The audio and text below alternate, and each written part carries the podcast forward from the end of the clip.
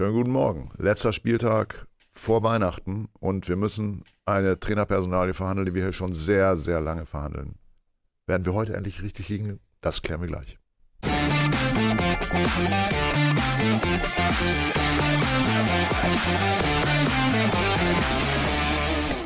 Morgen, Tim. Du weißt, was ich meine, ne?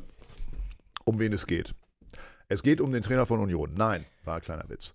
Aber Steffen könnte, Baumgart. könnte glaube ich, auch schneller wieder passieren, als man denkt. Wir reden über Edin Terzic, der gestern Abend den Fluch gegen Mainz hätte besiegen können, es aber nicht geschafft hat und heute Morgen ketzerisch schreibt, das Boulevardmagazin Elf Freunde in seinem Morgen-Newsletter hat er möglicherweise gestern Abend das letzte Mal vor der Südkurve gestanden.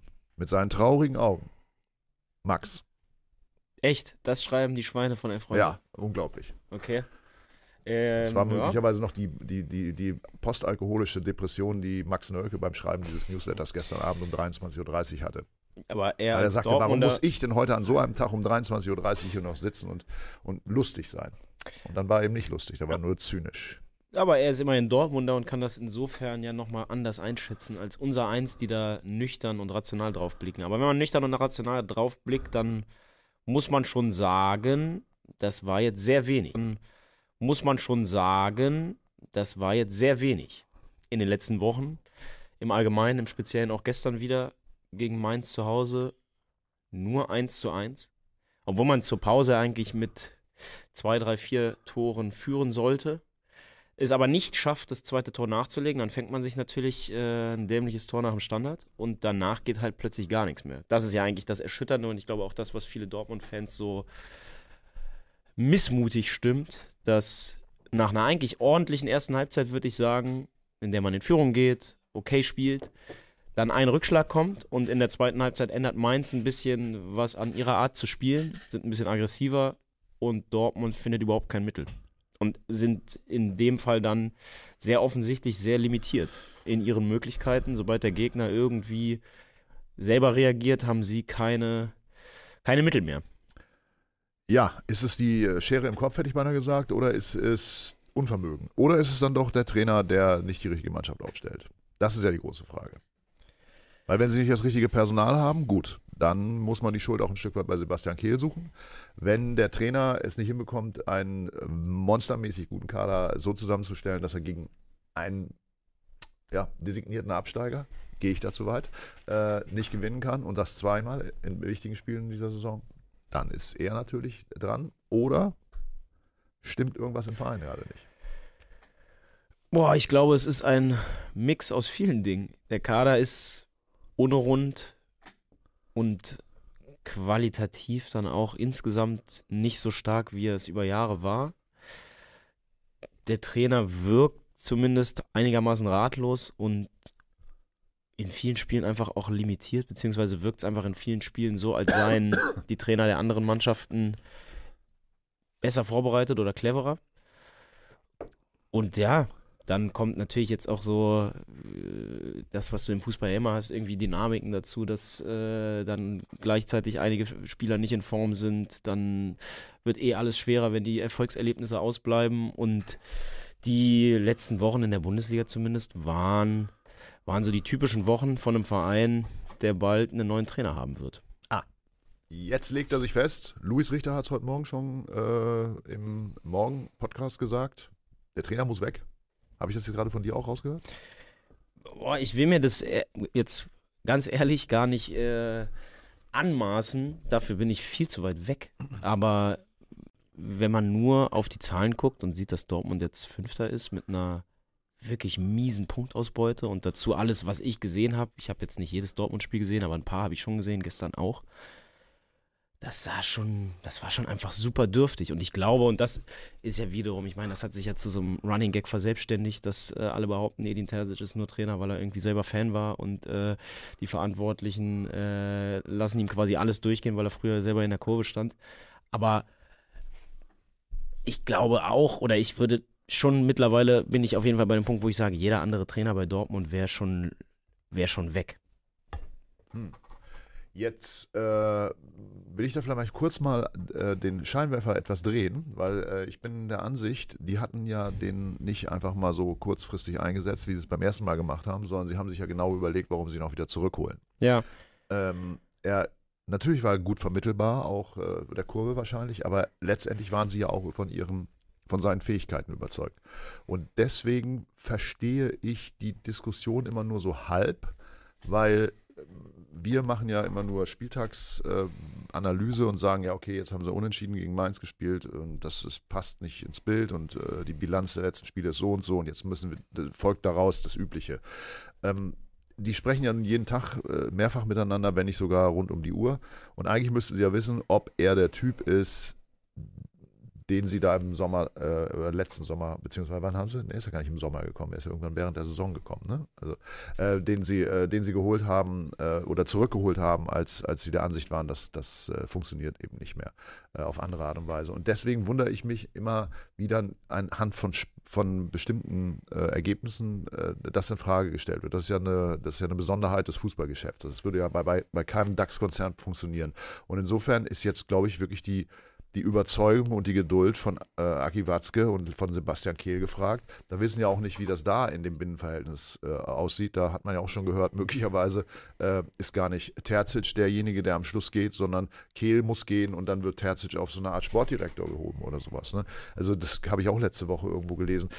Ich, äh, ich weiß es nicht. Äh, ich, ich bin nur der Ansicht, äh, wenn man so, ein, so einen Weg zweimal einschlägt, dann sollte man den auch versuchen zu Ende zu gehen. Es sei denn, es gibt aber, triftige Gründe und die kennen wir nicht, äh, warum es eben nicht mehr, nicht mehr äh, der richtige Mann ist. Aber, aber was, was würde bedeuten, den Weg zu Ende zu gehen? Also ich glaube, das, was ja hauptsächlich kritisiert wird, ist, dass es fußballerisch so irre dürftig ist und überhaupt keine Entwicklung zu sehen ist. Und ich meine, das war was, was schon bei seiner ersten Amtszeit viele du, Leute, wo, wo viele ist, ganz kurz. Wo, aus welcher, aus, aus deiner Perspektive, wo fängt man an, das so zu beurteilen? Weil Dortmund hat ja, hat ja bis vor, korrigier mich, vor, vor vier, fünf Wochen eigentlich eine ganz okaye Saison gespielt, oder? Na, aber auch schon da, da, also es war, wenn man jetzt mal nur diese Hinrunde betrachtet, war es so, dass sie zu Beginn fußballerisch sehr holprig aufgetreten sind, aber in der Bundesliga irgendwann so in den Groove kamen und sehr viele Punkte geholt haben. Und eine Weile standen sie ja wirklich auch tabellarisch einfach gut da da wurde auch schon immer gemeckert, äh, dass, äh, dass eben fußballerisch die spielen nicht unbedingt, also sie spielen im Prinzip Absteiger-Fußball oder Abstiegskandidaten-Fußball, stehen hinten drin, versuchen zu kontern, haben keine eigene Spielidee mit Ball. Gegen tiefstehende Gegner sieht es übel aus, sie müssen sich auf individuelle Qualität äh, verlassen, bla bla bla. Aber da haben sie Punkte geholt. Das war so Mitte der Hinrunde die Diskussion. Da haben sich dann die Verantwortlichen auch immer hingestellt, hey, guck mal, Champions League sieht nicht schlecht aus, Bundesliga sind wir hier und da, äh, sind überall mit dabei, Pokal sind wir auch noch drin. Ähm, das war der Stand vor zwei, drei Monaten. Seitdem sind sie im Pokal rausgeflogen. In der Champions League sind sie noch drin. Das muss man ein bisschen ausklammern und ist vielleicht auch ein Argument für, oder ist sicherlich ein Argument für Terzic, dass er in einer sehr schweren Gruppe das geschafft hat. Aber in der Bundesliga sind das, äh, seitdem ja die Ergebnisse ausgeblieben, zusätzlich zu den ganzen fußballerischen Problemen, die offensichtlich sind, wenn man sich 90 Minuten Dortmund anguckt. Und also deswegen äh, hat sich die Lage da schon insofern verschärft, dass sie jetzt halt einfach im Niemandsland stehen, der Tabelle. Ja.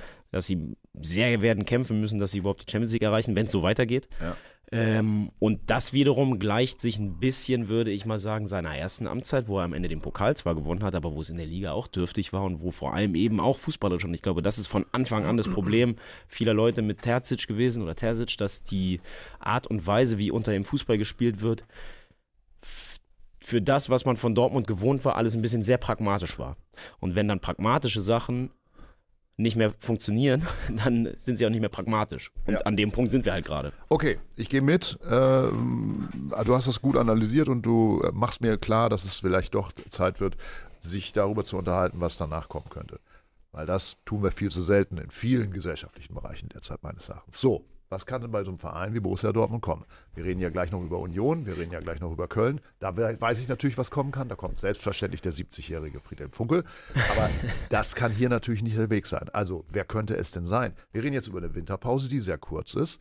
Und dann muss ja genau das ein, umgesetzt werden, was du gerade gesagt hast. Da muss wieder attraktiver Fußball gespielt werden. Da muss die Statik im, in der Startelf wieder stehen. Da müssen die Spieler offensichtlich wieder mehr Bock haben. Und da muss am Ende auch Hans-Joachim Watzke mit einem, ich nenne jetzt mal einen beliebigen Namen, der wird es nicht werden, Louis van Gaal, den kann er ja gar nicht holen, weil er so, der hat so eine breite Brust, da hat doch Aki Watzke gar keinen Bock drauf, dass du da einer auf der Bank sitzt. Ne? Also Da insofern muss der auch Aki- persönlich passen. da kennst ne? du Aki Watzke besser als ich. Ich meine, wenn man jetzt anguckt, was für andere Trainertypen waren bisher in Dortmund, ich meine, gibt, glaube ich, wenig Menschen mit einem mit einem größeren Charakter als ein Klopp. Neben dem hat es ja immer funktioniert. Also da hat er ja keine Probleme, irgendwie hinten anzustehen. Ja, Jürgen Klopp ist aber, glaube ich, das ist, äh, das, ist, äh, das ist ein Solitär in der Hinsicht. Den kannst du, glaube ich, so auch nicht werten, weil der ist auch menschlich, glaube ich, so clever und so, so ein Menschenfänger. Der, da gibt es halt sozusagen keine Wand. Der, ich glaube, Klopp ist, hat auch so viel Sozialkompetenz, dass der irgendwann sagt, Aki, Nee. jetzt nehme ich dich auch noch mit. Ein, um mal bei dem blöden Beispiel äh, Van Gaal zu bleiben, der hat sich ja nun auch mit Uli Hoeneß gefetzt über viele, viele Monate oder Jahre. Ja, also Äh, der, der würde diese Tür nicht aufmachen. Insofern, nochmal, wer könnte es denn sein? Jürgen Klopp wird es ja nicht. Nee, und Jürgen Klopp stimmt natürlich, ist eine Ausnahmeerscheinung, Jahrhundert-Talent. Ähm, also ich meine, wer immer wieder genannt wird, ist Oliver Glasner, der frei ist, der auf seinen bisherigen Stationen sportlich eigentlich immer über jeden Zweifel erhaben war. Bei dem, und da kommen wir dann direkt wieder an den Punkt, der hat sich nun in Frankfurt trotz dem größten sportlichen Erfolg der fast der Vereinsgeschichte, trotzdem irgendwie sportlich mit äh, handelnden Personen überworfen. In Wolfsburg ist er im Ärger rausgegangen, obwohl es gut lief da, das klingt irgendwie nicht so nach dem perfekten Kandidaten für einen Verein wie Dortmund. Ähm, aber der wird immer wieder genannt. Bei dem gibt es zumindest, also für den gibt es halt irre viele sportliche Argumente, weil er einfach zweimal Mannschaften ganz, ganz eindeutig fußballerisch entwickelt hat. Zweimal Mannschaften oder zweimal aus Mannschaften mehr rausgeholt hat, als, als zu dem Zeitpunkt drin steckte. Und das wäre ja was, was Dortmund gerade gut zu Gesicht stände. Ansonsten, äh, ich meine, international gibt es eine Menge, eine Menge Leute, die da wären. Ich habe den Namen Graham Potter, habe ich heute irgendwo aufgeschnappt, der in England ja mal eine Weile als das nächste große Ding galt, bevor er in Chelsea verbrannt wurde. Aber ey, ansonsten, also, gibt, also es gäbe sicherlich genügend Leute. Ich meine, die Idee, die ja eine Weile lang Watzke immer unterstellt wurde, war ja, dass man Nagelsmann äh, für die Nationalmannschaft nur bis zur EM-Vertrag gegeben hat, dass man ihn dann 2024 im Sommer holen kann. Die Sache halte ich immer noch für nicht völlig unrealistisch. Ja gut, das würde ja bedeuten, dann würde man wieder so eine Regelung anstreben wie vor einigen Jahren. Ich erinnere mich an Peter Stöger, den man dann für ein halbes Jahr geholt hat. Und ich weiß gar nicht, wer kam danach. Ich krieg's gar nicht mehr zusammen. Also das war ja auch so eine Idee, aber die hat auch nicht richtig funktioniert. Ne? Das war auch kein attraktiver Fußball. Da hat man schon gemerkt, das ist ein bisschen lame duck. Aber Ähm, wobei man genau bei Terzic ja so eine Situation schon mal hatte und da immerhin am Ende den Pokal geholt hat. Und wenn man sagt, man macht im Sommer nochmal einen radikalen Umbruch und ich meine, wenn man einem, wenn man es mit einem machen kann, dann wahrscheinlich mit Terzic von seiner Warte aus, weil er mh, und das, da sind wir uns, glaube ich, oder da muss man nicht dran zweifeln. Ich glaube, Edin Terzic wird, äh, egal in welcher Situation, immer, immer versuchen, das Maximal und Bestmögliche für den Verein rauszuholen. Äh, aber gut. ich meine, das ist jetzt alles Also- natürlich sehr, sehr, sehr weit weg und sehr viel Spekulation. Noch ist Edin, Edin Terzic Trainer und ich würde auch behaupten, es ist jetzt auch natürlich überhaupt nicht in Stein gemeißelt, dass er rausgeworfen wird. Ich finde, wir haben es jetzt ausgeknobelt. Man hat es eigentlich äh, zwischen den Zeilen, konnte man schon lesen. Es wird wie folgt laufen. Bei Elf Freunde habt ihr es das erste Mal gehört. Edin Terzic wird die Saison zu Ende machen, aber er kann es nicht alleine. Matthias Sammer muss ihm sozusagen als Elder Statesman, wie seinerzeit mit Udo Lattek, Matthias Sammer, diese Konstellation zur Seite stehen, damit das mit der Champions League-Qualifikation noch klappt. Und dann kommt im Sommer nach einer mittelmäßig erfolgreichen Vorrunden aus EM mittelmäßig erfolgreich, wäre schon Vorrunden aus, aber ordentliche Leistung, wäre schon mittelmäßig erfolgreich. Man ist, ja. hat sich manierlich Okay. verabschiedet gegen Schottland, auch vielleicht mal einen, einen Punkt geholt. Also insofern, äh, dann kommt Julian Nagelsmann, das, das Wunderkind des deutschen Fußballs, äh, auch dann so leicht abgeblättert, sowas mögen die ja in, in, in, im Ruhrgebiet auch so, dass du ein bisschen Patina angesetzt hast. Und insofern schauen wir dann mal, wie es nächste Saison bei Borussia Dortmund weitergeht. Hoffentlich nicht so wie bei dem ersten FC Union, der den größten Erfolg der Vereinsgeschichte nun definitiv in der letzten Saison äh, erreicht hat, nämlich das, die Qualifikation zur Champions League und seitdem, ich will nicht sagen schwächelt, sondern eigentlich im freien Fall sich befindet. Und man hört, ich habe da mein Ohr an der Schiene, aus Köpenick, dass der neue Trainer, ich habe mir seinen Namen noch gar nicht drauf geschafft, schon wieder zur Disposition steht und Jelitz. möglicherweise zeitnah schon wieder das Zeitliche segnet. Kann das wirklich passieren? Ich weiß, das, das ist jetzt sehr jetzt zynisch. Sind aber wirklich, jetzt werden hier aber wirklich Gerüchte in die, in die Welt gesetzt. Also, ich habe es auch schon gehört. aber ich finde immer gut, wenn du sagst, mir, ich habe den Namen sowieso aufgeschnappt. Da denke ich immer so, das hat dir dein Sohn so am Frühstückstisch erzählt. und dann hast du ihn aufgeschnappt. Aber es ist ja, ja wirklich so, dass man es nicht nur, nicht nur am Frühstückstisch aufschnappt, sondern man schnappt es äh, dann doch irgendwo bei Leuten, sogenannten Experten, wie wir sagen. Auch, ne? Ahrens hat schon Ahnung. Nein, also äh, Union, ich glaube, wir kommen jetzt einfach zu den Spieltagstipps, hm. oder? Deswegen hast du da ja, das Spiel des da übergeleitet. Ne? Genau, es ist im Prinzip eines der ganz, ganz, ganz heißen Spiele. Das frühe Spiel. Wir haben heute aber einen echt äh, saftigen Spieltag. Ne? Das sind sechs von neun Spielen, sind ja heute noch. Äh, da hat die DFL, ist mal gut gemeint mit uns, eine schöne Fünferkonferenz. Gibt es ja nicht mal samstags mehr heutzutage normalerweise. Und den Anfang machen eben Union und Köln. Und ja, das, da steckt schon eine Menge drin, auch für Steffen Baumgart jetzt. Also ich meine, für Bielitzer geht es jetzt sicherlich heute noch nicht um den Job, aber um für, für Steffen Baumgart.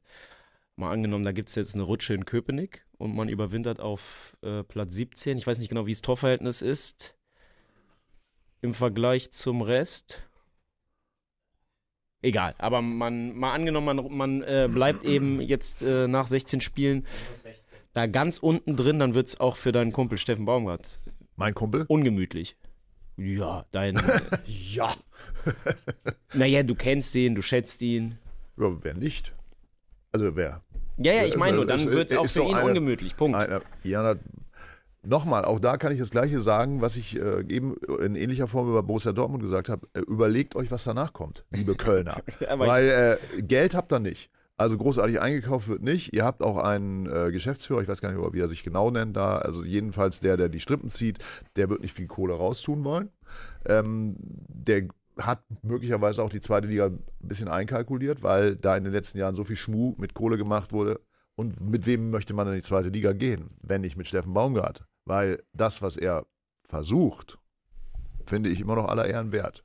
Natürlich geht es immer besser. Irgendjemand wird es immer besser gewusst haben. Das nun mal, liegt im, dem Profifußball nun mal inne und im Inne. Aber, aber ich sag mir, will man wirklich einen Typen, der, der so auch zu diesem ja doch irgendwie schrägen Verein dazugewachsen ist und dass er sozusagen mit diesem norddeutschen, äh, nordostdeutschen äh, kernigen Ton da wirklich so zu so einem Volksheld geworden ist. Will man den so leichtfertig rausschmeißen? Ich finde nicht. Also, und das hat jetzt nichts mit Sympathie zu tun. Ja, Doch. also da, den Punkt gebe ich dir, dass ich sage, die Frage, was kommt danach, die ist bei Köln, die sollte doller gewichtet, gewichtet werden als bei Dortmund, einfach weil die Optionen ja andere sind und man in ganz anderen Regalen suchen muss, als jetzt der BVB es kann. Und auch da die Frage, was steckt in diesem Kader eigentlich drin, die ist dann auch eher so rum zu beantworten, dass man sagt, okay, Steffen Baumgart holt zwar aktuell wirklich nicht mehr draus als drin ist, aber der Kader ist halt auch einfach, wenn man den sich vor der Saison angeguckt hat, muss eigentlich jedem klar gewesen sein, dass es nur darum gehen kann, irgendwie die Klasse zu halten. Ich presche jetzt einfach mal vor bei diesem Spiel, ja, weil wir ja, müssen ja, hier ja auch tippen. Ich glaube, dass Köln, wenn es irgendwie einen Ball in über 94 Minuten reinstolpern kann, äh, 1-0 gewinnt, weil Union ist, glaube ich, derartig, das ist wie, wie, die, äh, wie das Kaninchen vor der Schlange. Da wird jetzt gar nichts mehr gehen vor Weihnachten. Also nach dem letzten Wochenende. Also das heißt, wenn Köln ein Tor erzielt, geht das 1-0 aus. Die Wahrscheinlichkeit, dass sie eins erzielen, ist relativ gering, deswegen könnte es auch 0-0 werden. sie haben bisher, glaube ich, zehn Tore gemacht dieses Jahr. Ja. Und man fragt sich dann auch, wenn man äh, dann die Aufstellung immer sieht, wer soll es machen? Zumal, wenn Davy Selke fehlt, ich weiß nicht, ob er heute jetzt fit ist, der fällt ja immer jedes zweite Spiel aus, aber ja, dann, äh, dann weiß man wirklich nicht. Dann, dann weiß man, naja, ich meine, keine Ahnung, Köln hat zehn Tore gemacht. Wie, viel, wie viele davon gehen auf Davy Nationales Konto? Aber drei sind 30 Prozent, ne? Das ist eine Quote wie Harry Kane bei den Bayern wahrscheinlich. Oder? Was für ein grauenhafter Ey, der Vergleich. hat vier von zehn Toren gemacht. Das sind 40 Prozent aller Tore. Ich bin recht gut in Mathe übrigens. Oh Mann, ist das, das ist. Äh, ich, ich habe immer gesagt, elf Freunde ist wirklich, äh, un, blickt unzynisch auf den Fußball. Das ist wirklich das zynischste Themenfrühstück aller Zeiten. Also, das finde ich überhaupt nicht zynisch. Ich finde, also, A, nein, also, also Davy, Moment mal, Moment mal. Davy Selke hat eine Quote wie Harry Kane bei Bayern. Ja, das halten wir mal fest. Möglicherweise stimmt das sogar. Also, Na, Harry, Harry, Kane, hat 20, 20 Tore, Tore, da müsste Bayern, Bayern jetzt 60 Tore geschossen haben ungefähr. Ich, In- ich google mal. In, in 13 Spielen, und wie viel haben wir? 42 Tore, er 20, das heißt, er hat ungefähr 45 Prozent. Ja, okay, knapp besser. So, Knapp also besser, Harry aber er Kane kriegt ja auch definitiv besser als Davy Selke.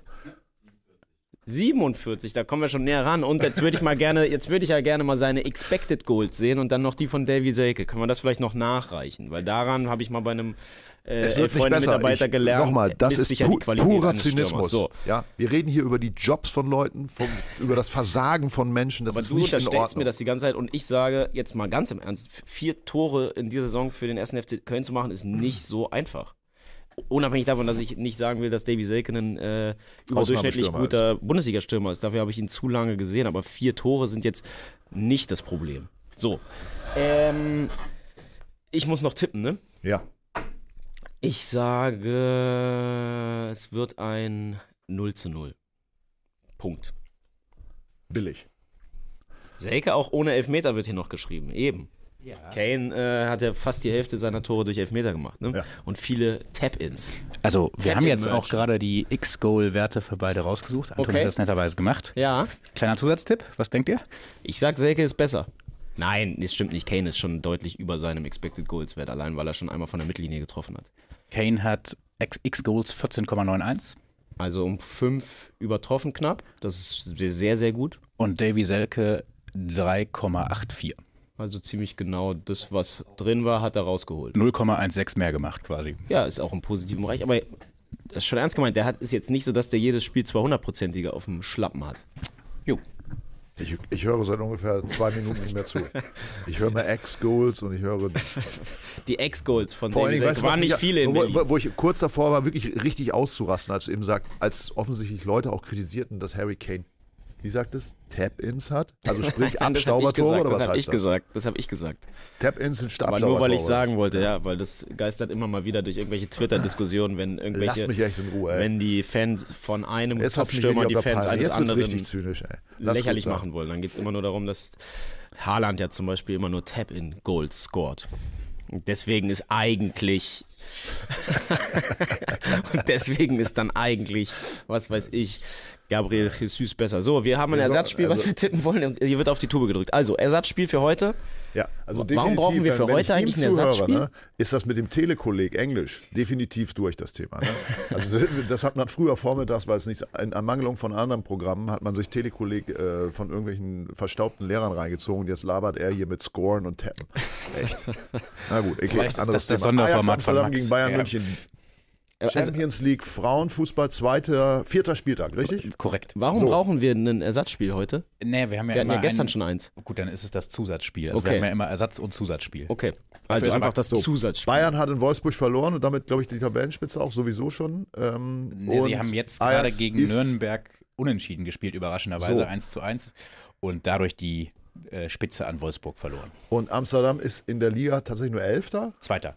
Aber sie haben 10 Punkte Rückstand. Ich wollte dich nur testen. Okay. Okay. Was tippst du Also denn? ich, ich habe das durcheinander gebracht. Die Männer, ja, die weil Männer was sind ja soll's. so weit unten. Ne? Die Von Männer sind aber ja. mittlerweile auch Okay. Dritter, glaube ich, wieder oder Vierter. ist ja auch egal. Dein Tipp? Äh, Bayern gewinnt, weil Uli Hoeneß schon wieder so auf Zinne ist wegen, wegen äh, Toni Kroos äh, mit äh, 2-1. Ich sag, Ajax gewinnt natürlich zu Hause mit 3 zu 2. Einfach weil das Logo mit das Schönste in Europa ist. So. Welches Spiel kommt als nächstes? Was haben wir jetzt auf dem Zettel? Oh, unsere Levs gegen den VfL aus Bochum. Ähm, letzte Hat er Saison. gesagt Levs? Er hatte wirklich Levs gesagt. Bayer Leverkusen ist jetzt Lev. Das sind die Levs. Bis letzte Saison oder vorletzte Saison war, war Lev, Levi Nee. doch noch mal da mit Robert Lewandowski gekommen. Die Levs sind äh, Domian-Klassiker von vor zehn Jahren ungefähr.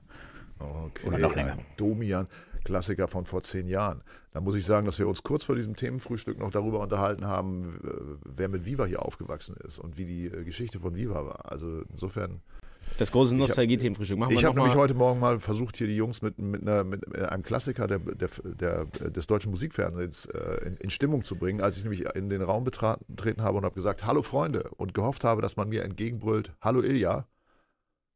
Aber niemand kannte mehr Ilja Richter. niemand kannte mehr Ilja Richter. Deswegen, liebes Forum, wenn da draußen noch einer ist, der weiß, wer Ilja Richter war, dann freue ich mich über einen, was sage ich, einen Leserbrief. Ja.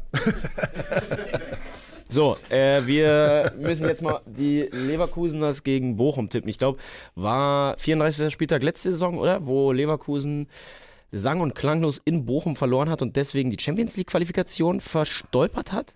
Kann es sein, dass sie deswegen Europa League überhaupt nur spielen, weil sie in Bochum verloren haben? Habe ich irgendwie so im Hinterkopf. Also auf jeden Fall ist Stuttgart deswegen in die Relegation gekommen. Oh, Also, jetzt wird es aber echt kompliziert. Also wenn ich, Aber- ich mich richtig erinnere, hat Leverkusen hätte, hätte die Euroleague verspielt, Also hat es dann aber aus irgendwelchen Gründen doch nicht verspielt, weil so, irgendwo ja, anders weil- doch was passiert Dann ist. war es Also, vielleicht so rum. Vielleicht ja. hatten sie vorher schon nichts mit der Ja, Champions League also Qualifikation Lo- zu tun. Wo- VfL Sie haben auf jeden Fall verloren. äh, VfL Bochum am Wochenende 3 zu 0 gegen Union gewonnen. Da ist gute Stimmung, aber das war natürlich zu Hause im Ruhestadion. Und äh, Bayer Leverkusen, Mannschaft der Stunde. Jetzt könnte man natürlich sagen, ho, da wiederholt sich ja Geschichte. Gestern Abend das Spiel Mainz gegen, gegen äh, Dortmund oder Dortmund gegen Mainz könnte das Schi- Schicksal von Edin Terzic besiegeln, wir wissen es nicht. Und jetzt, äh, letzte Saison war ja Xavi auch schon einer, der, den man irgendwie, wo man gerne hingeguckt hat und dann verzockt er sich da am letzten Spieltag. Hat er ja vorher aber auch schon in einigen Spielen. Passiert das jetzt auch wieder? Ich sage nein. Ich sage nein. Ich glaube, Leverkusen geht zumindest jetzt bis zur Winterpause seinen Weg. Gewinnt zu Hause 3 zu 1. Nee, Bochum schießt gar kein Tor. Warum? 3-0. Ja, also Leverkusen ist viel zu stabil. Viel zu stark. Zu Hause auch noch. Das Einzige, was Bochum vor einer wirklich hohen Niederlage bewahren kann, ist, dass sie nicht in den ersten 30 Minuten ein Tor fressen, aber das wird nicht passieren. Ich sage, es geht 5 zu 1 aus für Leverkusen. Und dann ähm, gehen sie mit einem sehr, sehr, sehr guten Gefühl in die Weihnachtspause. Als dann auch schon sicherer Herbstmeister, glaube ich. glaub, Ich weiß nicht, das- w- w- wann redet man jetzt eigentlich, darf sind sie, glaube ich, sowieso schon. Ne? Nee, es ist ja jetzt gerade nur Weihnachtsmeister, bla bla bla und Bayern hat ja noch ein Nachholspiel und ich weiß auch gar nicht genau, was man dann offiziell Herbstmeister nennen darf, wenn es eigentlich, eigentlich ja ursprünglich immer mal nach der Hinrunde, aber die ist ja noch nicht abgeschlossen, ist ja auch egal. Aber sie gehen als Tabellenführer dann in die Pause und das fühlt sich sicherlich gut an. So, weiter geht's. Eintracht Frankfurt gegen Borussia Mönchengladbach. Auch Was machen wir damit? ja. Frankfurt so ein bisschen ins Stottern geraten. Das Spiel Leverkusen zum Beispiel war wirklich mies. Habe ich gesehen. Das war, das war ziemlich wehrlos. Also wir haben ja bei Borussia Mönchengladbach einen Spieler, der momentan, äh, glaube ich, von vielen schon in die Nationalmannschaft reingesprochen wird. Ne? Ich weiß nicht, wie du das siehst. Rocco. Ja, Rocco. Rocco Reitz ähm, lieben wir natürlich, um das mal so zu sagen. Rocco Reitz, ja, äh, kam so ein bisschen, oder die Geschichte von dem ist ja schon interessant. Der hat es ja jahrelang nicht gepackt, wurde verliehen, wurde immer wieder zurückgeworfen. Ich habe mal äh, neulich was gehört von Christoph Kramer, der den ja nun dann auch schon sehr lange kennt, wahrscheinlich seit er das erste Mal mit den Profis trainieren durfte. Und der meinte, er hätte vor der Saison, der hatte den Glauben quasi verloren, dass Rocco Reitz es im Erstligafußball schaffen kann. Und dann hat er allen das Gegenteil bewiesen und in den letzten Wochen ja nicht nur stabil im Zentrum aufgeräumt und ordentlich Fußball gespielt, sondern richtig viele Tore gemacht. Ne? Wie, glaube, wie oft wurde Rocco Reitz bislang verliehen? Können wir das boah, sagen? Ich sag einmal mindestens, vielleicht auch zweimal. Weil, woran erinnert mich das? Wie alt ist er jetzt? Sag mal. Boah, der wird 22 sein, 21, 21. 22. Dieses häufige Verleihen, dann mit Erfahrung wiederkommen und bei seinem Stammverein auf einmal zu re reüssieren. Philipp Lahm.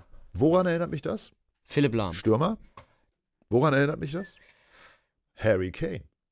Ja. Ne? Drei, viermal verliehen, kommt wieder und ist dann der Tottenham-Spieler schlechthin. Also, ja, über viele, viele Was du Jahre. mir vorhin vorgeworfen hast, ich würde hier irgendwie zynisch sein, weil ich Davy Selke mit Harry Kane vergleiche und jetzt ist das Erste, was dir zu Rocco Reitz einfällt, Harry Kane. Sollen wir noch die X-Goal-Rate raussuchen? oder? Ich sag, die schlägt Rocco Reitz auf jeden Fall auch sehr. Er hat auf jeden Positiven. Fall, er wurde zweimal ähm, nach. Zweimal nach Belgien, jeweils nach Genau. St. Trüden. Genau, ja. So, Korrekt. Sandrüden. Ich bin sehr dankbar, dass du das aussprechen musstest. Marco Marin Gedächtnisspiel. Frankfurt gegen Gladbach. Ja, ist ein schwieriges Spiel zu tippen, finde ich. Ich, ähm, ähm, äh, ich, ich finde das okay, dass sich äh, auch über Rocco Reitz äh, die Gladbacher so ein bisschen stabilisiert haben. Ich habe da große Sorgen vor der, Karri- vor der Saison gehabt. Also insofern hoffe ich, dass es so ein bisschen weitergeht und tippe auf ein 1 zu 1. Wir haben ja ein neues Spiel beim Tippen, das habe ich schon vergessen, ne? dass es ja immer ein Gedächtnisspiel geben muss. Immer die Paarung und du musst immer Spieler suchen, die für beide Mannschaften gespielt haben. Ich komme ja jetzt gerade drauf, weil natürlich hier gute Namen reinfliegen. Zum Beispiel Karimat Moore, Spitzname Batman, die Fledermaus. Habe ich neulich mit Stefan Reich. dazu sagen? Nee, habe ich neulich mit Stefan Reich aber drüber gesprochen, was, äh, dass äh, man eigentlich mal eine Serie machen müsste mit Fußballern, von denen du nicht wusstest, dass sie überhaupt Spitznamen haben. Und Karim Moore zählt da, finde ich, völlig rein, bei dem man sich wirklich fragt, wie ist der zu einem eigenen Spitznamen gekommen? Die Fledermaus. Äh, Weißt du es oder? Ich glaube in Freiburg wegen seinen äh, Bewegungen, aber ich, ich bin mir nicht sicher, keine Ahnung. Aber äh, er hat auf jeden Fall einen und ich würde mich freuen, wenn hier noch andere Leute Spitznamen für Spieler reinhauen, die offiziell existieren, aber von denen wir nicht gedacht hätten, dass sie überhaupt eigene Spitznamen haben. Bist du so ein Superhelden-Fan? Nö. Also würdest du jetzt, kannst du jetzt spontan sagen, Also also, äh, Spider-Man gucke ich keinen einzigen Film, aber. Batman bin ich immer dabei.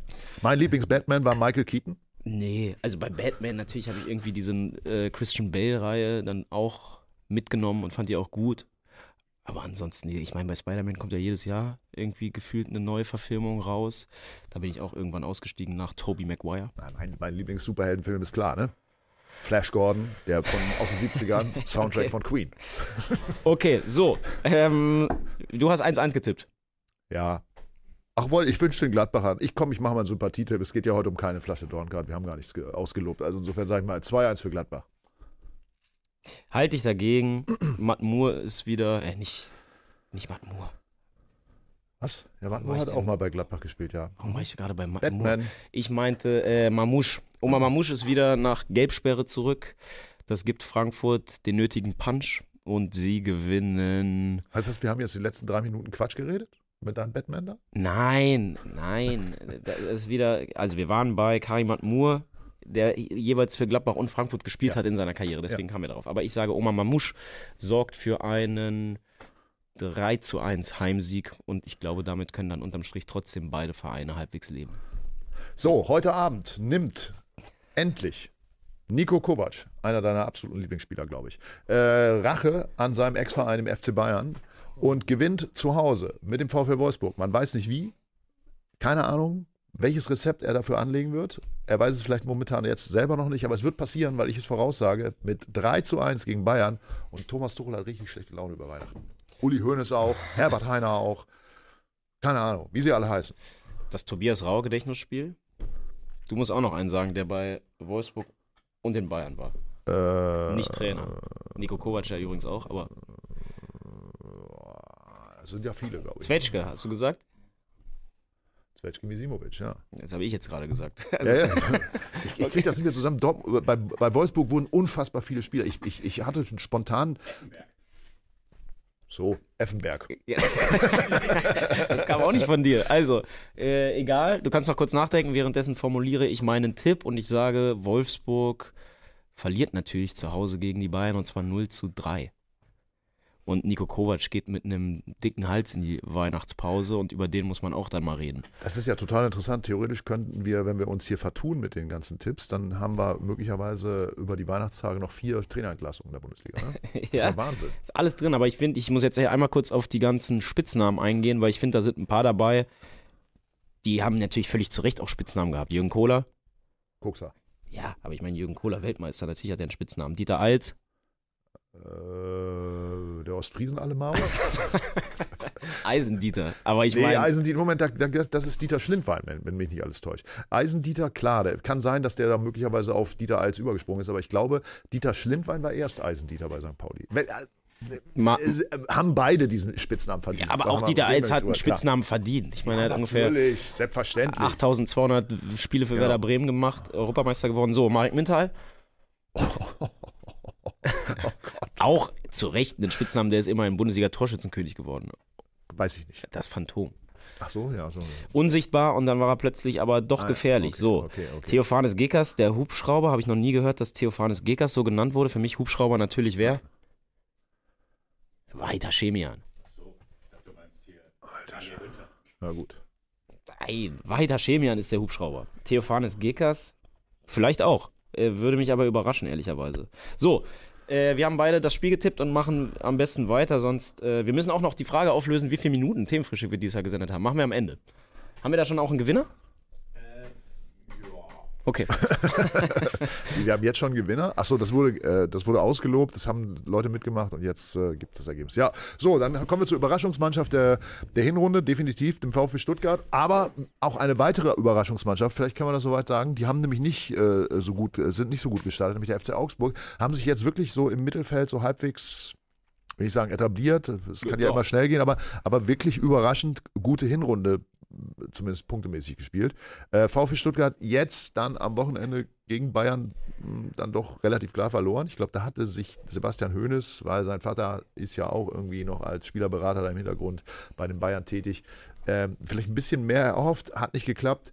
Aber ich glaube, er schafft das, dass die Mannschaft eigentlich jetzt schon wieder, äh, äh, dass die Moral wieder stimmt und die werden das Spiel gegen Augsburg 2 zu 0 gewinnen zu Hause.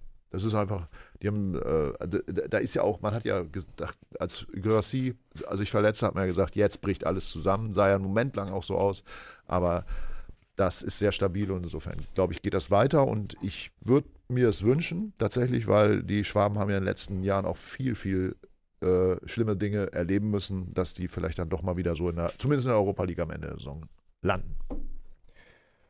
Ähm, ich bin die ganze Zeit sorry. Ich war Hast du völlig. bist ausgeschaltet? Ich war vorher, weil ich die ganze Zeit überlegt, wer bei Stuttgart und Augsburg war. Ich glaube aber Tobias Werner, der kleine Glatzkopf, oder?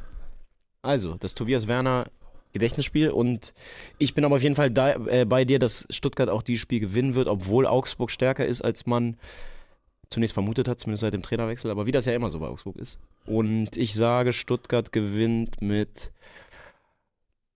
3 zu 1 auch. So.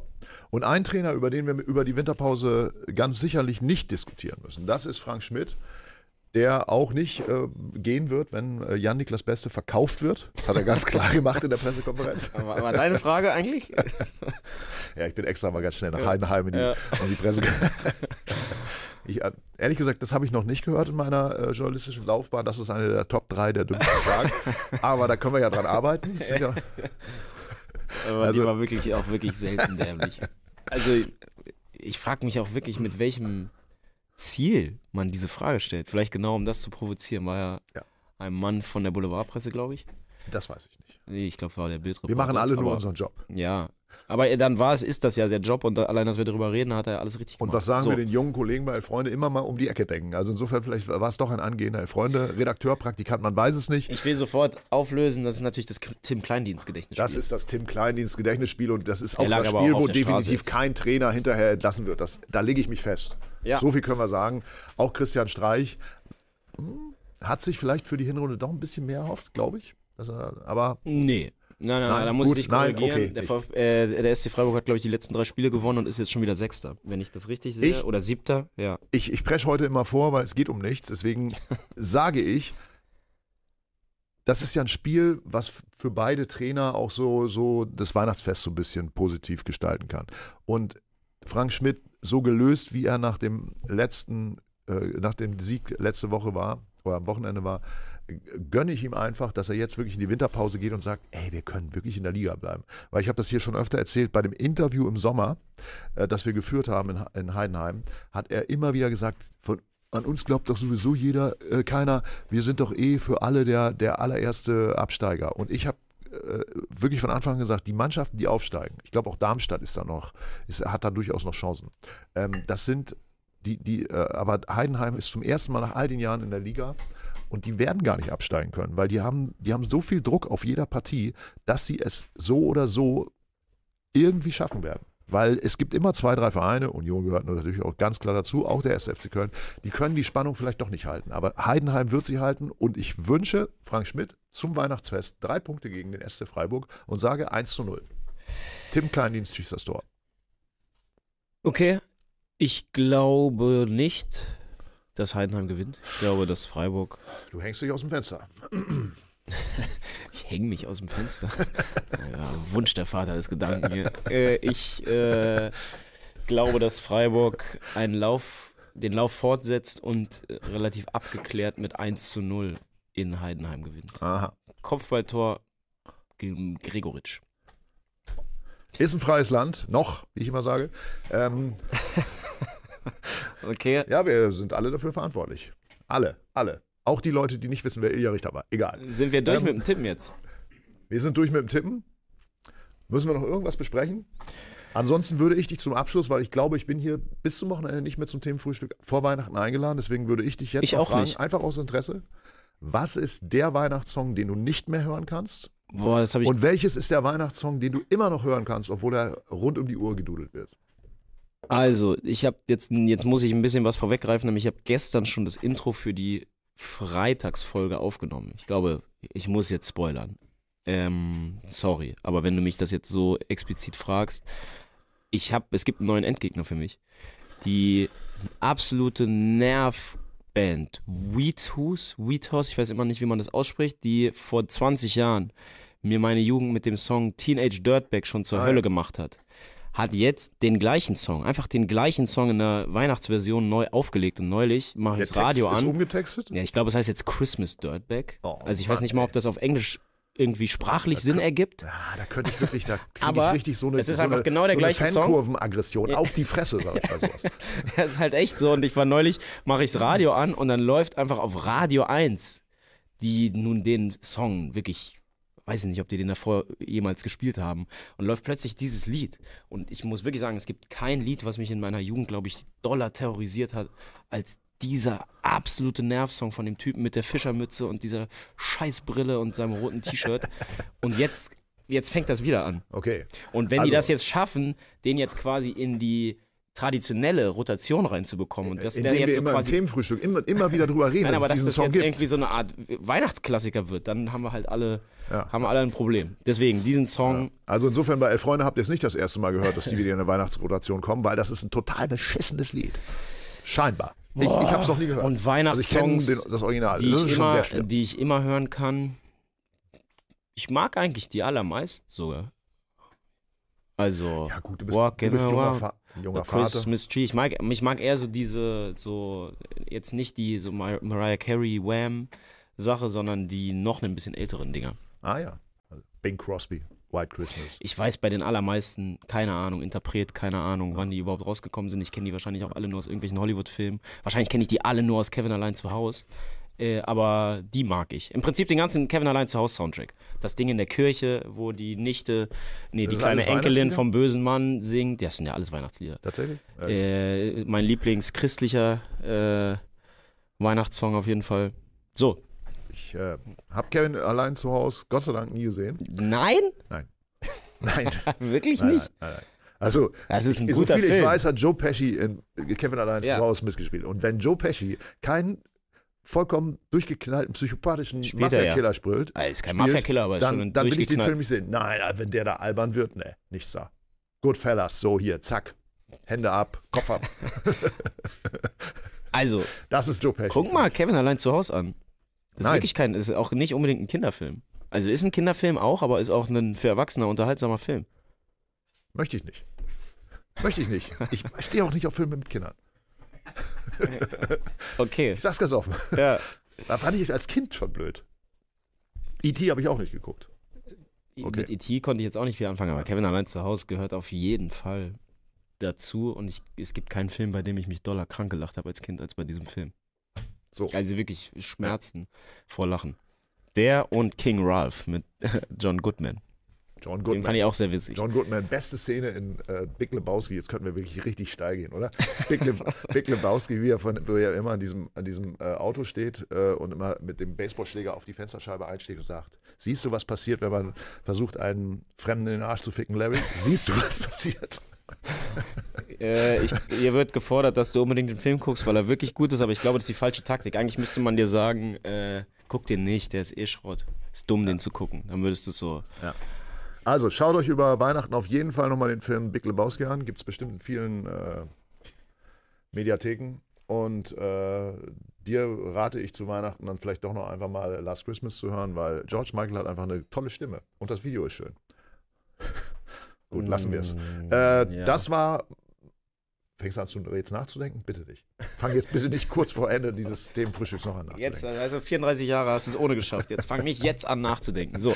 So, das waren wir im Themenfrühstück in 2023. 2024 sind wir hoffentlich wieder da, es sei denn, wir werden über die Weihnachtstage doch noch entlassen. wie viele Trainer offenbar. Äh, aber das hoffen wir mal nicht, oder? Ich glaube, wir sind die, äh, die Frank Schmidt und Christian Streichs des Themenfrühstücks. Ja, hoffentlich. Schöner Vergleich. Äh, wir wollten noch ein Heft verlosen. Wir hatten ja gefragt, wie viele Themenfrühstückminuten wurden bis Freitag gesendet. Die Lösung sind 7750 Minuten und unsere Zuseherinnen haben offenbar nicht nur geschätzt, sondern teilweise auch nachgezählt. Auf jeden Fall war Marv Spuck mit nur 10 Minuten Differenz mit 7740 Minuten verdammt nah dran und gewinnt jetzt ein Heft. Herzlichen Ein Glückwunsch. neues Heft. Ja, ein, Ein- neues Heft Ein mit, Heft, was es seit gestern am Kiosk gibt. mit Mit Kalender. einem Interview, was, glaube ich, durchaus auch nochmal Licht ins Dunkel der Nationalelf bringt, nämlich mit Antonio Rüdiger. Für das der Kollege Andreas Bock wirklich äh, gehetzt nach Madrid gereist ist und äh, hochinteressante Informationen mitgebracht hat. Also, nochmal reinschauen hier, kurz vor Weihnachten. Ist auch ein Kalender drin fürs Jahr 2024. Jo. Das Ja. war's. Bis dann.